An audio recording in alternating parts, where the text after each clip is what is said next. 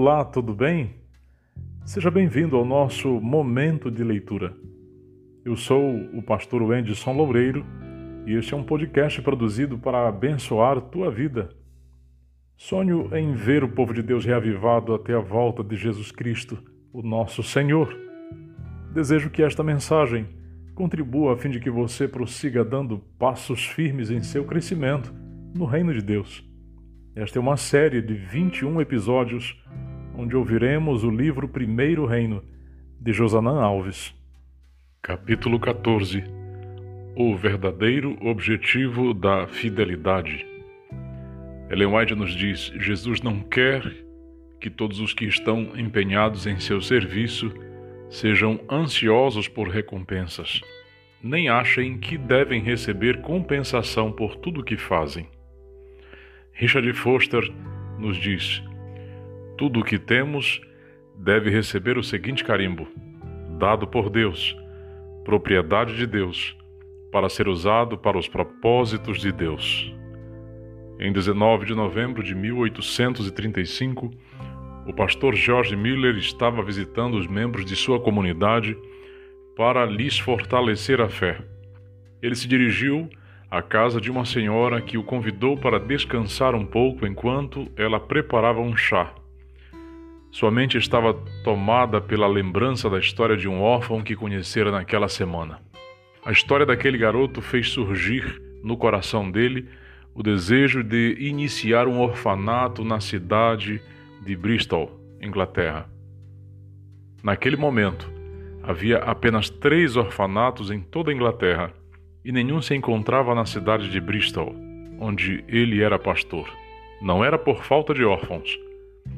Esses existiam aos milhares, desassistidos e sofrendo. Ele, que era um homem de oração, já havia falado com Deus sobre o assunto e esperava uma clara resposta do céu. Enquanto esperava o chá, decidiu olhar os livros daquela senhora e se deparou com a biografia de August Hermann Frank. George olhou firme para o livro. Já o conhecia bem. Já o havia lido duas vezes, e cada vez que lia, era tocado profundamente pela história daquele pastor do século XVIII que decidira abrir um orfanato e que tinha por regra não pedir recursos a ninguém para a manutenção do orfanato, que dependia unicamente das respostas às suas orações.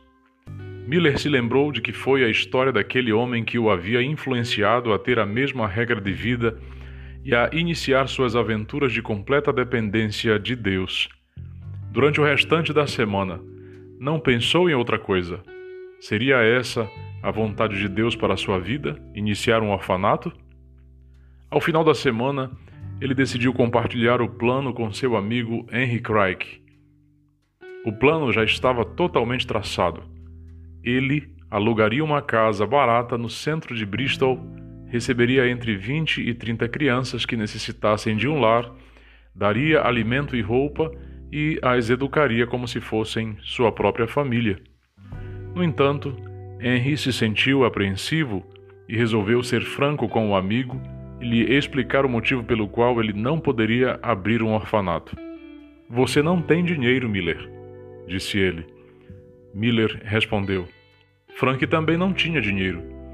Ele construiu seus orfanatos por meio de oração. Mas ele viveu há cem anos, os tempos eram outros, respondeu Henry um pouco impaciente. Andando para lá e para cá, Jorge bateu o pé firme no piso da casa e disse: O que você quer dizer?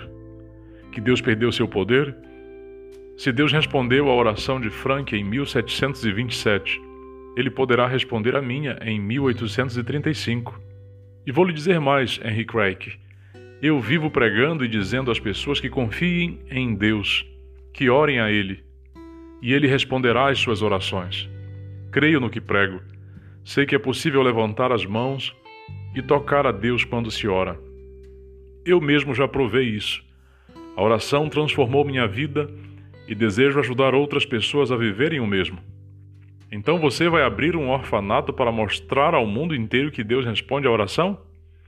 É por esse motivo que você quer abrir um orfanato? retrucou Henry. Não. Vou abrir um orfanato para cuidar das crianças. mas também por esse motivo. Quero que o mundo saiba que Deus pode, por intermédio de um homem verdadeiramente pobre, fazer coisas grandiosas.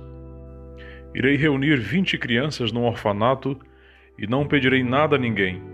Irei pedir somente a ele os recursos para manter o orfanato. Então, de alguma maneira, provarei às pessoas que Deus é fiel ainda hoje. Assim começou o primeiro orfanato de Miller em abril de 1836 com 30 crianças. Em 1870 já eram cinco orfanatos com duas mil crianças e 200 funcionários.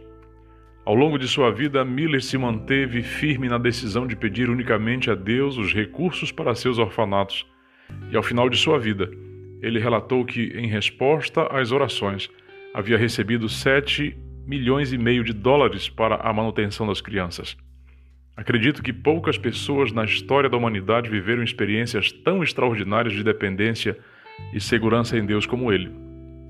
Um dia, alguém lhe perguntou: Senhor Miller, você não tem medo de algum dia Deus não enviar recursos e as crianças ficarem com fome? Ele prontamente respondeu: Se Deus falhar comigo, eu ficarei muito surpreso, pois será a primeira vez.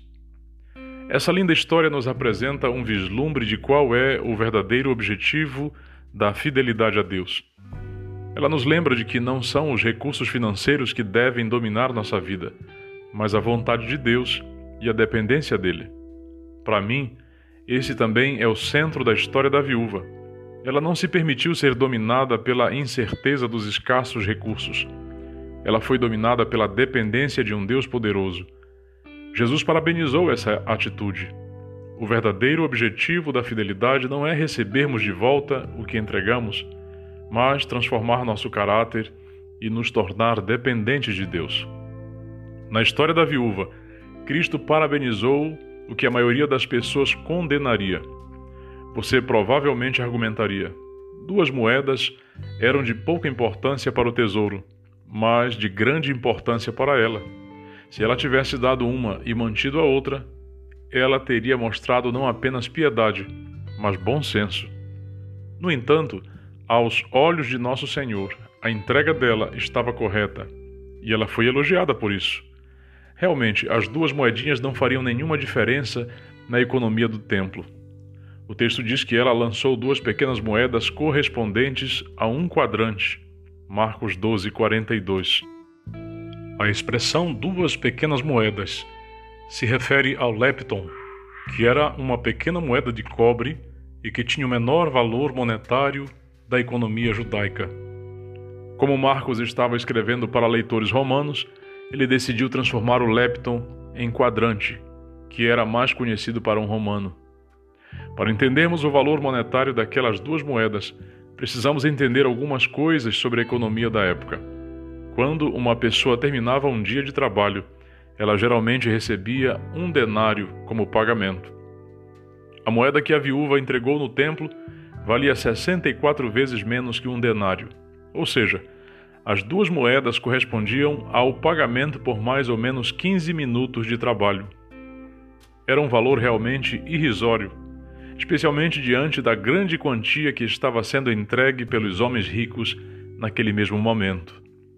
Marcos faz questão de deixar claro para os leitores quão pequeno era o valor monetário da moeda, a fim de mostrar que esse sacrifício não faria a menor diferença na economia do templo mas faria enorme diferença na vida da viúva. Você entende o que é fidelidade agora? Entende que o maior objetivo de nossos recursos não é manter a causa de Deus? O Salmo 50 foi escrito com esse objetivo: nos lembrar de que Deus é completo, ele não necessita do que tenho para manter sua causa. No verso 10 ele afirma: Pois são meus todos os animais do bosque e o gado aos milhares sobre as montanhas.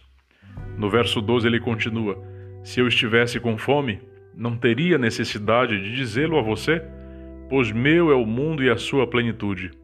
Se o principal objetivo que temos é manter a causa de Deus, qual é então o principal objetivo da fidelidade? Veja essa citação de Ellen White. O sistema de dízimos, vi, desenvolveria o caráter e manifestaria o verdadeiro estado do coração. Este é o verdadeiro objetivo da fidelidade: desenvolver o caráter e manifestar o que realmente domina o nosso coração. Precisamos entender que o uso dos dízimos e das ofertas é uma coisa e o objetivo deles é outra. Veja, os dízimos e as ofertas são usados para fazer avançar a causa de Deus. Mas o objetivo dos dízimos e das ofertas é desenvolver o caráter. Quando entendemos isso, passamos a perceber que Deus não depende de mim. Ele pode fazer vir recursos para a manutenção de sua causa de onde ele quiser. Ele é Deus. No entanto, quando eu não sou fiel, eu perco a oportunidade de ter meu caráter desenvolvido à semelhança do caráter de Cristo. Por isso, quando falamos de fidelidade na igreja ou para os nossos filhos, não deveríamos usar apenas o argumento de que a causa de Deus precisa de recursos e que a missão precisa avançar e por esse motivo precisamos ser fiéis. O que realmente deveríamos enfatizar é o quanto se perde na formação do caráter quando somos infiéis e quanto o egoísmo toma conta do nosso coração quando não somos fiéis. Imagine, por exemplo, uma criança que recebe uma mesada de 10 reais de seus pais, devolve um real de dízimo e um real de oferta. Ao longo de cinco anos, ela terá devolvido 60 reais de dízimo e 60 reais de oferta. Esse valor não é capaz de causar um grande impacto na pregação do Evangelho no mundo, mas é capaz de gerar um grande impacto no caráter dessa criança ao longo dos cinco anos. O mais importante para Deus não é a diferença monetária que nossa oferta fará, mas a diferença que fará ao revelar onde realmente está o nosso tesouro. Portanto, sou fiel não porque irei receber de volta, não porque a causa de Deus depende de mim, mas por entender o papel da fidelidade na transformação do meu caráter e na compreensão da grandiosidade do meu Deus. Observe esta citação de Ellen White. Ele, em referência a Deus, planejou o sistema de beneficência para que o ser humano pudesse se tornar como seu Criador, com caráter benevolente e altruísta, e finalmente participar com Cristo da recompensa eterna e gloriosa. Entenda, sistema de beneficência, como a devolução dos dízimos, das ofertas e a ajuda aos mais necessitados. Deus planejou isso com um objetivo claro e grandioso. Imagine uma maneira de nos tornarmos bondosos, compassivos e clementes como nosso Criador. Esse é o objetivo final da santificação e da transformação do caráter. E não se engane, isso passa pela fidelidade a Deus e o compromisso com sua causa. Hoje quero convidar você a escrever uma pequena oração pedindo a Deus que continue o processo de transformação do seu caráter e que use a fidelidade para isso. Peça a Deus para compreender a importância da fidelidade para a vida cristã. Acima disso, peça que Ele ajude você a ser fiel em todos os aspectos da vida, inclusive na devolução dos dízimos, das ofertas e na ajuda aos mais necessitados. Vamos orar? Grande Pai, Tu és o Pai eterno, o nosso Pai, de tal forma, Senhor, que tens cuidado da nossa família, ao nos alimentar, ao nos dar vida, ao nos dar condições de trabalhar, ao nos dar meios, Senhor, para que a vida tenha sentido nesta terra. Senhor, nos colocastes neste mundo também para amar o nosso próximo. E desta forma, Senhor, pedimos que esta unção de amor ao próximo seja colocado no coração de cada filho teu que ouve esta mensagem nesta hora, a fim de que, Senhor, a nossa profissão de fé não seja teórica, mas seja prática a cada dia. Em nome de Jesus. Amém, Senhor.